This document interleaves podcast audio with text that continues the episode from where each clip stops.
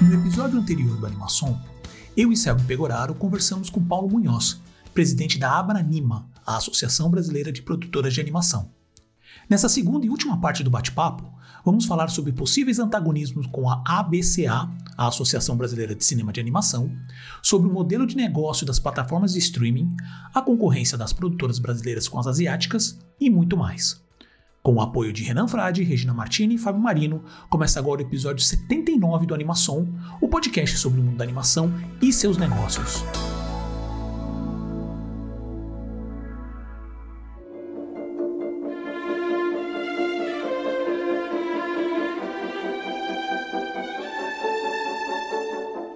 Olá, eu sou Paulo Martini e antes de voltarmos ao bate-papo, caro ouvinte, não esqueça de seguir o Animação nas redes sociais procure por Animação POD.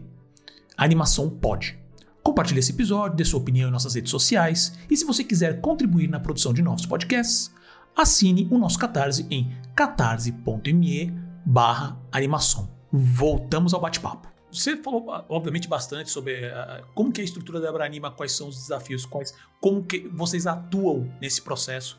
E justamente uh, você também sendo um dos fundadores da BCA, como você diria hoje que é a principal, a principal quais são as diferenças, né, ou a principal diferença entre a Abranima e a BCA? Em questão de atuação, em questão de objetivos? Olha, o, o enfim, é, sobre o, o, modo de operação, operação da, da Abranima, então a gente tem é, reuniões pelo menos duas vezes por semana dos três executivos, é, a reunião mensal da diretoria e a gente tem um encontro bimensal que a gente chama de Degusta Anima, que é uma palestra que um dos membros ou um convidado dá para todos para troca de informação técnica. Né? É, é, isso está sendo bem bacana. Ah, e, e, e, é bem bacana que o Animatiba agora ele também marca a, o reencontro da BCA com a Branima. É, nós convidamos a, a, a atual presidente, que é a a, a, Adriana Pinto, ela veio para entregar o, o prêmio a, da ABCA no Animativa, né? teve essa premiação esse ano, e, e ela e também, a ABCA foi convidada para esse encontro nacional, então foi organizado pela Branima, mas também com a presença da ABCA, e é muito legal porque eh, com ela a gente teve uma, uma conversa muito harmônica, assim, porque o nosso entendimento é o mesmo, porque não, não há muita diferença. Eu falei para ela: olha, a, un, a única diferença é que alguns membros, como eu, foram ficando velhos, né? Então a gente achou que era bom ter uma associação para os mais velhos, para deixar a moçada é, participar, porque senão é, é, outro problema é isso, é você envelhecer a entidade porque as pessoas já estão ficando mais velhas e foram montando empresas, empresas com mais funcionários. Então é, mudou um pouco a, a, a, visão. Então a gente achou legal é, passar o bastão para a moçada mais nova e, e, e, ter um outro tipo de atuação. Agora, o que ocorre é que hoje, é, graças é, principalmente ao MEI, é, é, praticamente todo mundo é CNPJ. Né? Então, a, e, e, eu sou muito aberto, assim, eu, não, eu, não, eu, eu acho que pode ser saudável ter duas entidades, pode ser saudável num futuro até fundir. É, eu acho que a gente, a gente não está discutindo isso, mas o que é importante é entender qual que é a, a melhor estratégia de ação a cada momento. Né? Então, por exemplo, a gente já tem é, conversado com a Abra Games, até a, a, por convite da Abra Games, quer conversar, o que a gente pode fazer junto e tal. Então, uh, e com a BCA, é, enfim, ela é uma entidade irmã, né? E, até é muito engraçado, porque é uma entidade mais velha que tem os mais jovens, enquanto a entidade mais nova tem os mais velhos. Paulo, Paulo, é isso que eu ia comentar. É, eu tive a oportunidade, né? até a gente chegou até a repercutir aqui no, no, no, Animação algumas reuniões da BCA, que eles inclusive faziam reuniões abertas, assim, videoconferência durante a pandemia e convidavam os interessados. Eu lá, como pesquisador acadêmico, me meti lá para ouvir o que, que o pessoal estava falando. E, como você falou, é um pessoal muito jovem, né? As últimas gestões são, são, são garotos, garotas muito jovens participando, com, com aquela coisa de juventude mesmo, de pensar o que, que dá para mudar aqui, para fazer de, de novidade. E há um pensamento que até a gente, a gente até fez uma crítica aqui, porque a BCA, na, na, nas discussões que a gente ouvia, eram discussões muito de teor autoral, né? De animação autoral, muita preocupação com os curtas-metragens, muita preocupação com festivais, com o que acontece com os curtas depois desses festivais, né? Porque muita coisa boa é produzida, é, inclusive também repercutimos aqui da que na, em São Paulo tem a FAAP, né? Tem um, tem um curso de graduação de animação. O pessoal sai da faculdade fazendo curtas assim excelentes, é uma Exato. coisa assim impressionante. Exato. Vai para festival e depois do festival esses curtas eles também ficam perdidos, né? E eu lembro que, na, que nessas discussões, né, que, que, eu sempre que eu falo com o Paulo, muito voltado para o cinema autoral, no, no, fundo, a preocupação era a mesma, né? Era assim, o que, que acontece com a produção em geral da animação no Brasil, né? Uhum. Que faz parte do ecossistema, né? Então você tem animação autoral, você tem animação comercial, né? E, como você falou agora, havia, né, já da última gestão, a gente fica feliz de saber que isso aconteceu, de ter essa comunicação muito maior, com a Abranima uhum. e com a Abra Games, porque principalmente a Abra Games é uma, é uma associação que ela está tendo muito, é, muito impacto, de, ela, tá, ela é muito comunicativa, a gente vê na imprensa, na, na, nas discussões, nos eventos, a participação muito forte de, de da Abranima. Inclusive, eu, eu fiz é, pós-doutorado, meu professor é especialista em games, né? Uhum. E ele fala muito disso. Nossa, a Abra Games ela tem uma, uma presença muito forte, né? Eu queria saber se vocês se espelham muito nessa atuação da Abra Games. Ah, sim. A Abra Games, é, eu acho que antes de tudo, ela é uma entidade é, é, que, é, inspiradora da fundação da Abranima, né?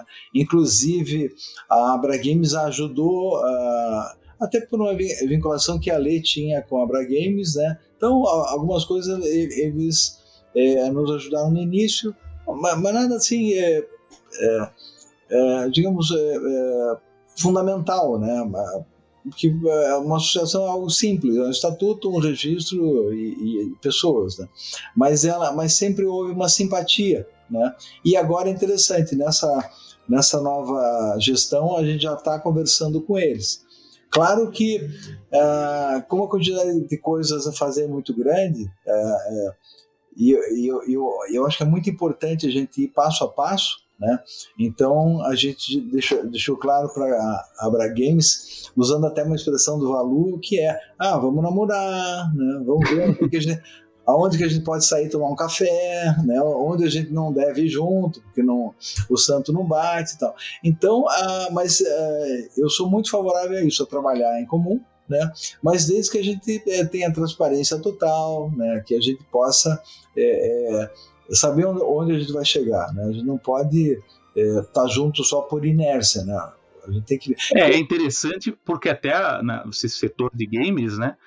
Ele até nos últimos anos, até no período da pandemia, ele abraçou muitos profissionais de animação, né? Ah, o mercado é. de animação para os games aumentou muito, né? É, a, a, e, e, claro, e um game nada mais é do que uma animação, digamos, é um software é capaz de fazer a, a, animação automaticamente em função do usuário, né? Então, basicamente, a, estrutura de produção é, é, de um software como esse é é um estúdio de animação mais programadores, não, não, não, não foge disso. Eu, a Tecnoquena mesmo, a gente já fez dois softwares de, de, é, de game. É, é, um esforço muito grande para mim, eu confesso, porque é, eu sou bom em pibulim e mais ou menos em xadrez, entendeu? São jogos que é, mas meu filho e minha esposa, eles adoram game e tal, então talvez o futuro da Tecnoquena tenha mais a ver com games. Então a gente fez dois e eu também tenho um problema de. Um, é, na verdade, eu tenho uma qualidade de visão que me impede é, é, de apreciar games, porque eu vejo muito bem de longe com um olho e muito bem de perto com o outro. E vários só. Eu acho que é por isso, não tenho certeza, mas alguns softwares de, de, de game me deixam com enjoo, assim, né? É, por, pela minha ótica, né? Então, que eu acho uma benção, assim, eu nunca perdi tempo jogando nada. Você focou na animação mesmo, né? Cara, é. produção de, de filmes. Exato. É, quero fazer e ler bastante, adoro ler, né? No, Também. Para mim, eu, eu acho, eu, eu, eu, tenho uma briga aqui em casa. Minha esposa é, é, é doutora na área de games, né? E, e ela é apaixonada e tal. Às vezes a gente tem uns umas brigas aqui, porque o game, isso eu falei, ah, eu, eu também sou um cara muito sincero, assim, então isso eu falei pro, uh, pro pessoal da Abra Games, que eu tenho uma preocupação muito grande com o game e eu não vejo a Abra Games trabalhando com isso, que é a, a, o aspecto viciante do game. A gente é. tem muitos jovens eh, sendo prejudicados pelo game.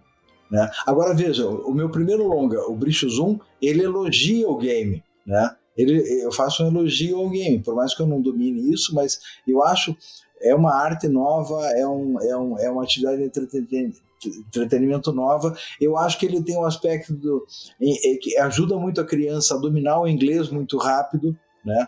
Agora a gente, eu, eu conheço vários casos de pessoas que é, se desvirtuaram na vida porque pela, pelo aspecto viciante, param de querer trabalhar e tal, não estudam, né?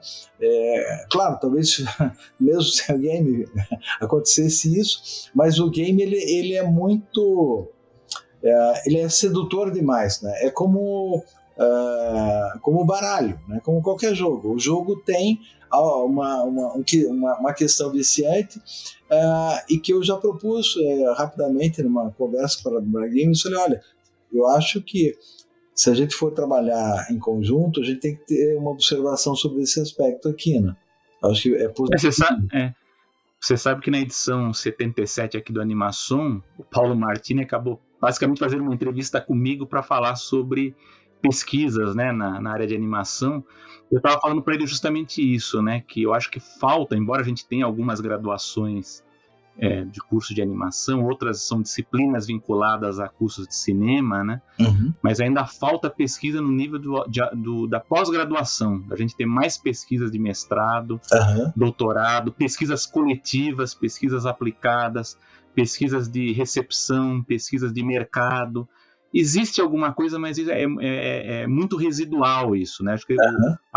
o próprio mercado da animação brasileira é necessário a gente ter muito mais pesquisas, né? Tanto é que é, surgiram né, alguns eventos há um, dois anos atrás. O Cianima é um dos, é. Um, dos um dos, eventos que está juntando pesquisadores do Brasil inteiro.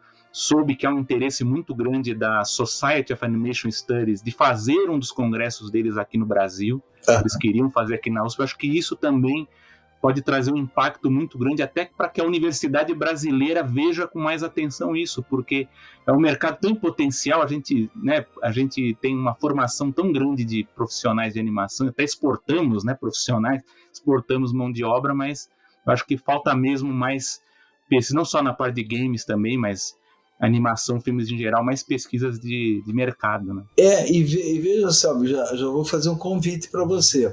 Ah, no, no Animativa, a gente tem várias linhas de ação. Né? Agora, puxando é, o Animativa é o festival, né? É, é, que a gente, é, eu, eu, vejo a, a, academia muito importante na formação, é, mas ela, a, a, maioria dos cursos é, de cinema em geral estão muito antiquados, né? não, não entender a animação, e a gente vê é, poucas uh, instituições que são muito é, fortes assim. Tem muito curso é, de graduação dois anos só e, e, e não forma direito a pessoa e, e, falta esse, esse olhar de pesquisa mais profundo. Então, a, a, no primeiro a, animativo a gente chamou até de Curitiba várias instituições, vários cursos para o pessoal se conhecer um pouco mais, um café da manhã. O segundo evento foi online, a gente teve também uma. O, o Marquezine participou, uma professora aqui da UTFPR, tem um núcleo de animação, é, é, é, que é Elis Lobo, talvez se conheça, e, sim, sim. uma, e uma, professora da Indonésia, né? foi o segundo. E nesse ano a gente fez uma coisa bem bacana que foi a gente convidou é, pesquisadores para um experimento ao vivo. Né? Então, numa manhã, a gente passou é, filmes que são documentários animados e outros que podem ser classificados como outra coisa, para gerar essa discussão se a animação pode documentar. Né? Essa é a pergunta.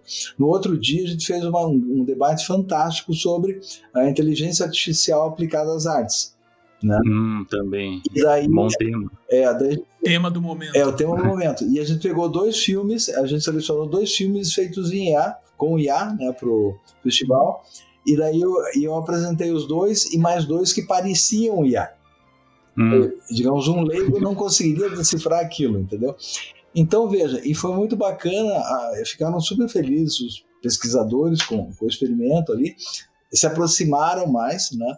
E, e uma professora da federal até falou: Paulo, isso que a gente fez aqui a gente não tem na universidade.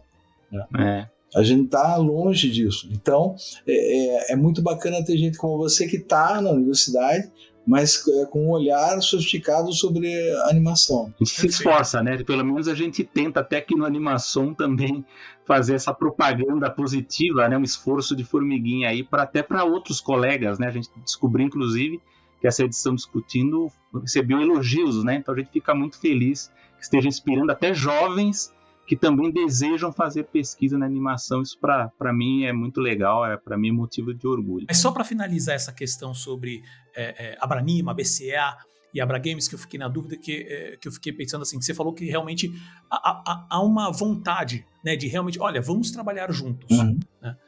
E só que ao mesmo tempo, uh, uh, Aí é uma questão realmente de percepção um pouco de fora, que eu fico pensando que às vezes os interesses, uh, uh, os objetivos podem ser um pouco antagônicos. Como você até falou no, no início, né? Falou assim, na questão da, da, da BCA, uma coisa mais voltada para a arte, onde a gente está falando com o animador, o profissional em si, né? Com, com referência à Abranima, onde tem o foco é justamente nos nas produtoras, então, é uma questão, é, existe uma questão de classe, né, aqui, né, falando sobre o empregador e o empregado, uhum. Né, e também com referência a Abra Games, de, por mais que ela também lide com, com, com, a questão da animação, mesmo que a gente entre em questões de, olha, na verdade, quem, quem, uh, quem cria o filme, vamos dizer assim, ou então uhum. aquela aventura, é o, o jogador, uhum. né, mas justamente pelo tamanho do mercado e a força que ele tem hoje, ele é tratado à parte, uh, como que você vê esses possíveis conflitos, porque, obviamente, o objetivo é que toda, todo o mercado seja levado com, com, o esforço de todos os envolvidos, uhum. né? Mas eu vejo que às vezes pode ter esses, esses antagonismos. Como é que você vê isso? É, olha, Paulo, a tua pergunta é ótima, porque na, do meu ponto de vista, na verdade, a gente não tem antagonismo. É, é, a gente tem é uma, é uma visão, uh, digamos, a gente tem uma perspectiva que está muito vinculada ao passado. Né? No seguinte sentido, é, é aquela coisa do sindicato patronal contra, hum. né, já é a palavra contra o, o, o sindicato dos trabalhadores. Ah, é, e, e, a gente está num outro momento agora. Então, é, é, é, é, o que eu falei, eu posso ser um, um uh, eu posso ser um CPF de diretor dentro do projeto do CELB, né? Estou hum. lá na, trabalhando para a empresa dele e você, Paulo Martini, pode ser um, uma pessoa física trabalhando num projeto da Tecnoquina, que é a minha empresa. Ou seja, a, o, a, a, o, tipo de trabalho que a gente faz, ele é muito é, diferente de uma linha de produção normal, seja da agricultura ou da indústria tradicional. Então, aquela visão, é, digamos, do é, que você vê muito é, em algumas propagandas de sindicatos assim, a, a, digamos do industrial burguês de chapéu, né, a, oprimindo os funcionários, ela não é a realidade da animação, porque agora eu posso estar com um projeto em que eu tenho 70 funcionários. Daqui a pouco eu sou funcionário do projeto do meu colega da empresa do lado, né? Então a gente tem uma fluidez de posicionamento uh, e às vezes você tem um diretor que ganha mais prestando serviço de um filme do que o produtor, dono uhum. da obra de uma outra coisa que foi de baixo orçamento. Então, a, a, gente, na nossa área, a gente não pode cair nessa perspectiva. Por isso que a, a, até o, o meu, minha conversa com a Adriana foi muito positivo, porque ela até foi engraçado que ela falou para mim é, é, com uma certa atenção. Eu acho que nós não somos antagônicos e ela ficou esperando uma resposta contrária. Eu falei, plenamente com você. Tamo junto, entendeu? E tamo junto mesmo, porque é, é, é, é eu acho que a gente está num outro momento da economia, é, que, que chamo de economia criativa e tal, em que tudo isso mudou muito. Então, é, e, e, então por exemplo, o interesse do jovem em fazer um curta é o meu interesse. Porque o curta é a melhor escola que ele vai poder ter para virar um animador. E para saber se é isso que ele quer na vida, se ele consegue aguentar ficar um ano trabalhando né, na mesma coisa, hum. sem parar. Né? Então, a, o apoio ao curta é o interesse da Branima também. Né? Agora, agora, e mesmo dentro da Branima, você tem empresas que têm 100 funcionários, a dor dela é como é que eu mantenho esses 100. Hum. Né? Enquanto o outro, é, é, digamos, é uma empresa é, que está focado na, na, na, na, criação de conteúdos, mas não quer crescer estruturalmente. Né? Então, agora veja, no fundo são dois problemas diferentes, mas que se a gente tiver a estratégia adequada, um resolve o outro. É. Né? O, o problema. Não, faz sentido. Né? Então veja que o problema é justamente o problema de, de olhar. Né? É, o, e, e, o problema é que as pessoas geralmente elas olham com o umbigo e não com os olhos. A hora que você é. deixa de olhar com o umbigo e passa a olhar com os olhos e escutar mais do que falar, as coisas começam a se resolver. Né? É verdade, você sabe que, inclusive, na, na universidade, né, na, na, academia, você sente esses antagonismos, né, entre aspas, né? É. Mesmo no audiovisual, porque no audiovisual você tem um preconceito, principalmente dos professores mais antigos, de encarar a animação como uma, uma produção audiovisual, né? Ela fica meio escanteada ali. Então é um trabalho também de convencimento de que, olha, a animação não está contra você, né? Você não está, nós, nós estamos juntos, né? É. Se nós crescermos, você cresce junto, né? Então é, é, é, um, é, é um entendimento que, que é difícil, né? Mas é, é, é isso, né?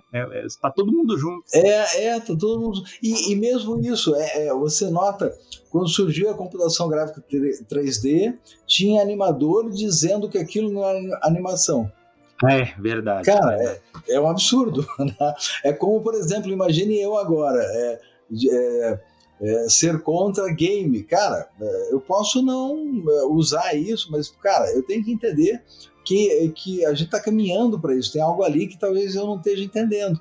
Então, é, eu, eu acho que essa, essa humildade intelectual também é muito importante. Pô, eu não posso julgar uma coisa se eu não entendo completamente. Né? e às vezes o que ocorre é o medo da complexidade. Tipo, é melhor ir contra do que eu tentar entender. Né? Então, então a Branima surgiu bem disso. A gente cansou de tentar explicar quem a gente era dentro de outras entidades. Né? E a gente resolveu, é, e a gente, uma avaliação que a gente faz é que a gente perdeu tempo. É, a gente deveria ter fundado há muito mais tempo. É, você sabe que essa, esse, esse comentário que você fez né, sobre computação gráfica, me lembrou o que uns meses atrás falou Tom Cito, né, um animador veterano, Sim. trabalhou na Warner, na Disney, é professor lá da Universidade do Sul da Califórnia. Ele tava falando, era uma discussão sobre isso lá que eles têm reuniões também dos professores lá de, de animação, que é um fenômeno que aconteceu aqui no Brasil, inclusive, né? Como as universidades elas estão muito atrasadas, né? Os cursos de audiovisual estão datados, né? Antiquados. A gente viu o surgimento de cursos de animação, né? Cursos técnicos, cursos de um ano, dois anos, né? E lá nos Estados Unidos também houve esse fenômeno. E ele estava falando que, por conta da, da do, do, amadurecimento do mercado, né? Que cresceu, né? Com, com os novos canais de distribuição, YouTube, streaming, enfim, tem mais produções acontecendo. Ele fala, surgiu a demanda para que haja o treinamento, não só esse treinamento do ferramental técnico digital, mas voltar as velhas ferramentas da animação clássica. Eles falam assim que, que, que os, os, os estúdios, né, quando eles vão desenvolver os projetos, a gente quer voltar um pouco. Cadê o desenho ao vivo? Cadê a, né, o retorno a, a, a elementos da animação?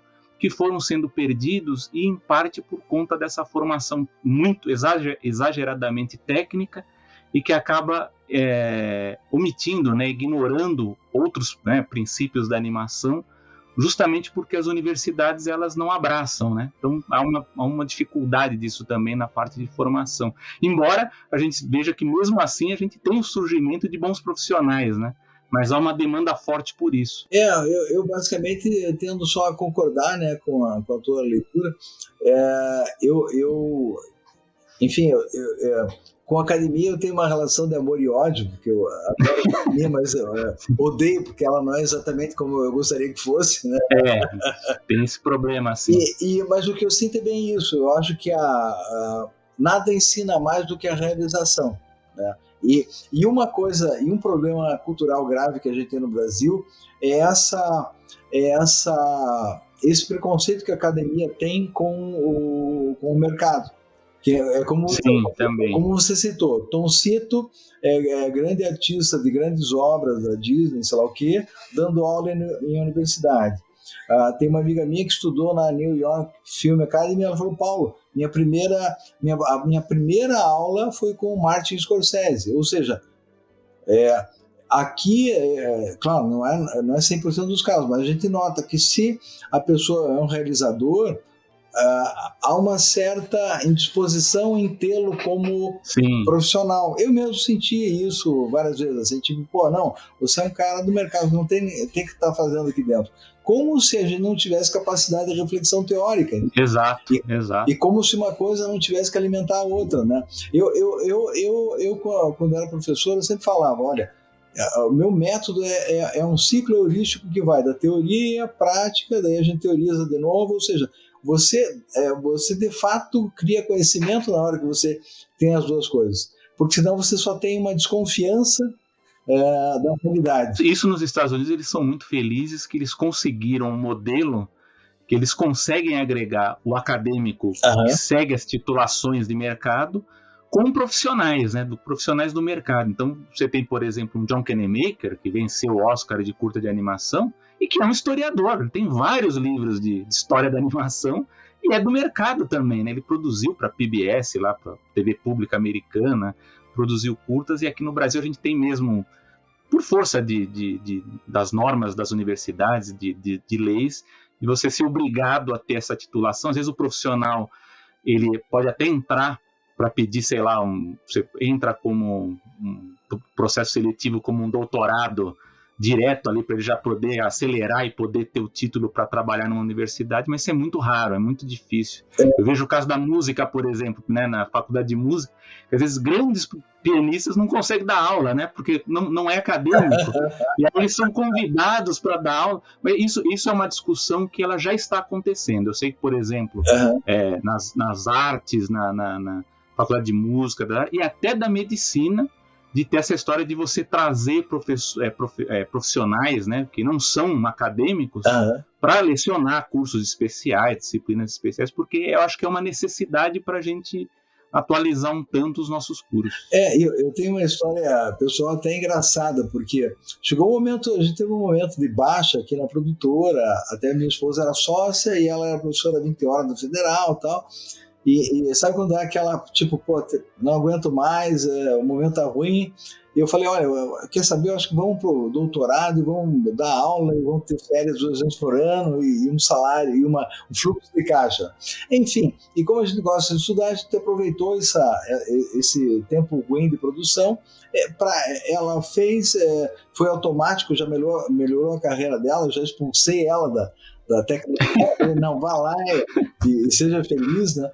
E daí, e eu também adorei fazer o doutorado na área audiovisual, é, e foi, aconteceu comigo uma coisa muito engraçada, porque eu estava procurando é, é, virar professor, eu, eu, acabei, eu defendi a tese, peguei o certificado lá, abri um concurso numa universidade aqui em Curitiba para professor de roteiro de animação animação stop motion e história da animação. Eu falei, meu Deus, são os três assuntos que eu mais curto. Né? É, eu falei, fizer. Eu, falei, eu, levantei as mãos e falei, entendi, senhor, né? Levei o currículo lá, falei, ah, vim me inscrever, né? A mulher me atendeu. Daí ela falou, trouxe o currículo, falei, tá aqui, né? Daí ela, o senhor está desclassificado. Eu falei, eu falei, nossa, vocês são rápidos. É a primeira vez que eu sou desclassificado tão automaticamente. O que, que houve? Não, que o senhor tem doutorado. Se fosse mestrado, a gente contrataria o senhor, mas só com doutorado não. É, tem isso também. Dependendo da universidade, isso é um problema que também está em discussão, porque como tem as cotas, né? Eles falam que a universidade é obrigada a ter só um número X de doutores, uhum. eles fazem certos editais para quem não tem doutorado. Então isso é um problema até aqui em São Paulo mesmo, a própria USP, eu sei que as universidades estão discutindo isso, para acabar com esse tipo de discriminação, porque você acaba, quer dizer, a pessoa é mais qualificada, ela não pode assumir. Acontece aqui, né? em diversos cursos você não pode porque não você é qualificado demais, a gente quer um que tenha menos qualificação. É, é um problema, problema da universidade. É, é mas veja, é, é inacreditável isso, né? A universidade prefere uma qualificação menor, ou seja, isso demora, claro, é, essa é uma universidade é, é particular, pode ser Sim. boa, eu não quero julgá-la e tal, mas, mas você vê, está é, tá preocupado com custo, é, não exatamente. com a formação do aluno. Né? Então, é, é, é, então, sabe, é, é, note como a gente acaba é, vendo que vários problemas são frutos também de uma, uma cultura geral, né? Sim, exatamente. E, e, eu, e eu defendo muito que quando se fala em cultura, há, há um aspecto do tipo é, patrimonialista, no sentido de temos que manter o patrimônio cultural brasileiro a todo custo, como se a gente tivesse que ser um povo engessado num jeito de ser eterno. Não, eu é. a gente tem um monte de defeitos culturais que tem que ser corrigidos. Né? Para que a gente se torne um povo cada vez melhor. Então, veja, a, a gente tem que se lapidar como ser humano. Né? Com certeza você, como pós-doutor, você sabe muito mais do que sabia com 15 anos. Né? Você exercitou o teu, teu músculo cerebral. Né? Então, e, e, eu acho que a gente tem que ter coragem de, de, de ver, pô, tem aspectos nossos que estão errados. Né? Não, não é porque, sabe, não, não, é porque a gente é brasileiro que a gente tem que é, ser preguiçoso porque acham que a gente é preguiçoso que está num país tropical. Ou seja, Cara, isso não existe. A gente vai aceitando mentiras, acredita nelas e tal. Né? Aquela coisa do complexo de vira-lata, né? Que o Nelson Rodrigues fala, pô, por que a gente tem esse complexo? Por, por que a gente demora a vencer isso? E assim por diante, né? Então, eu, é. É, eu acho que a gente tinha que ter o Ministério da Mudança Cultural. verdade, verdade. Vamos lá, Paulo Martini. A gente falando agora específico de mercado, né? Então a gente está falando de muita mudança, principalmente no modelo de negócio nos últimos anos e eu estou usando os, os, streamers né, como, uhum. como, como, referência. Né? Obviamente que a situação no Brasil, em questão, uh, sobre a questão do investimento dos streamers para novos conteúdos, é diferente dos Estados Unidos, de uma Europa e tudo mais, mas falando especificamente de Brasil, é, como, que, como que a Abranima vê essa questão desses novos modelos de negócio, como que os streamers estão uh, fazendo, não só para licenciamento, mas também para compra, principalmente, de, de novas obras, né? E, e, e como que as uh, assim, uh, como consegue as produtoras conseguem fazer um planejamento, né? De, de, principalmente de longo prazo, né? Sem precisar com essa de ficar, sabe, tô vendendo almoço para comprar o jantar. É. Né? Como que elas conseguem se programar nesse novo, nesse novo modelo? É, é Martini, é, é, eu, eu não posso te responder qual é a visão da Branima porque ela está sendo construída. Né? Então, está é, tá em debate dentro da Branima essa questão. A gente também está tá esperando o que, que vai dar desse, de, de, dessas legislações regulatórias e tal, mas o entendimento é o streaming é, é, é, um modelo que veio e que vai ficar por muito tempo. Ele tem um aspecto muito positivo que é, pela primeira vez, a gente está vendo o audiovisual do mundo todo. Né? Então eu consigo ver série é, coreana, série turca e tal, e, e, isso eu acho que é muito positivo. Agora, é, o que falta é justamente isso: cadê o nosso conteúdo dentro do streaming? Né? É, é, cadê o pagamento é, justo pelo nosso conteúdo dentro do streaming? Então, a, a, eu, eu, não posso te responder como a Branima, né, porque, mas, mas posso dizer, olha, é, a gente está debatendo, debatendo isso lá dentro. E sobre a subsistência de cada empresa, cada uma tem uma estratégia particular. Né? Algumas estão, digamos, é, têm os seus projetos de conteúdo, mas garantem o fluxo nos serviços, né? É, Outros têm um modelo em que tem uma escola é, vinculada a uma produtora, né, que re, re, realiza daí seus projetos. Então, cada, cada uma tem um modelo de negócio diferente, assim, não, não teria como dizer, olha, é, esse é o panorama geral. Também vendo isso que você falou que justamente a Branima agora está se reunindo para discutir esse tema, queria saber se está também no, no radar a preocupação com a concorrência com as produtoras asiáticas, porque a gente sabe que elas são historicamente fortes aí nessas, nessas últimas décadas, mas a gente está vendo um movimento, inclusive, de terceirizar produções brasileiras para produtoras asiáticas, né? A gente tem, tem alguns exemplos, né? Como que vocês estão vendo isso? É, bem, uh, também, isso é outra coisa que está é, é, um debate, né? É, eu posso responder é por mim, né? Eu sou muito nacionalista no bom sentido, assim, tenho amigos coreanos e tal, eu acho que a, a, a, as coproduções são interessantes para troca de, de know-how, ampliação de mercado e tal, agora eu, eu acho que é muito importante investir no conteúdo nacional, né, porque a gente é um país é, que o mundo tem simpatia por nós e a gente não aproveita isso, Né?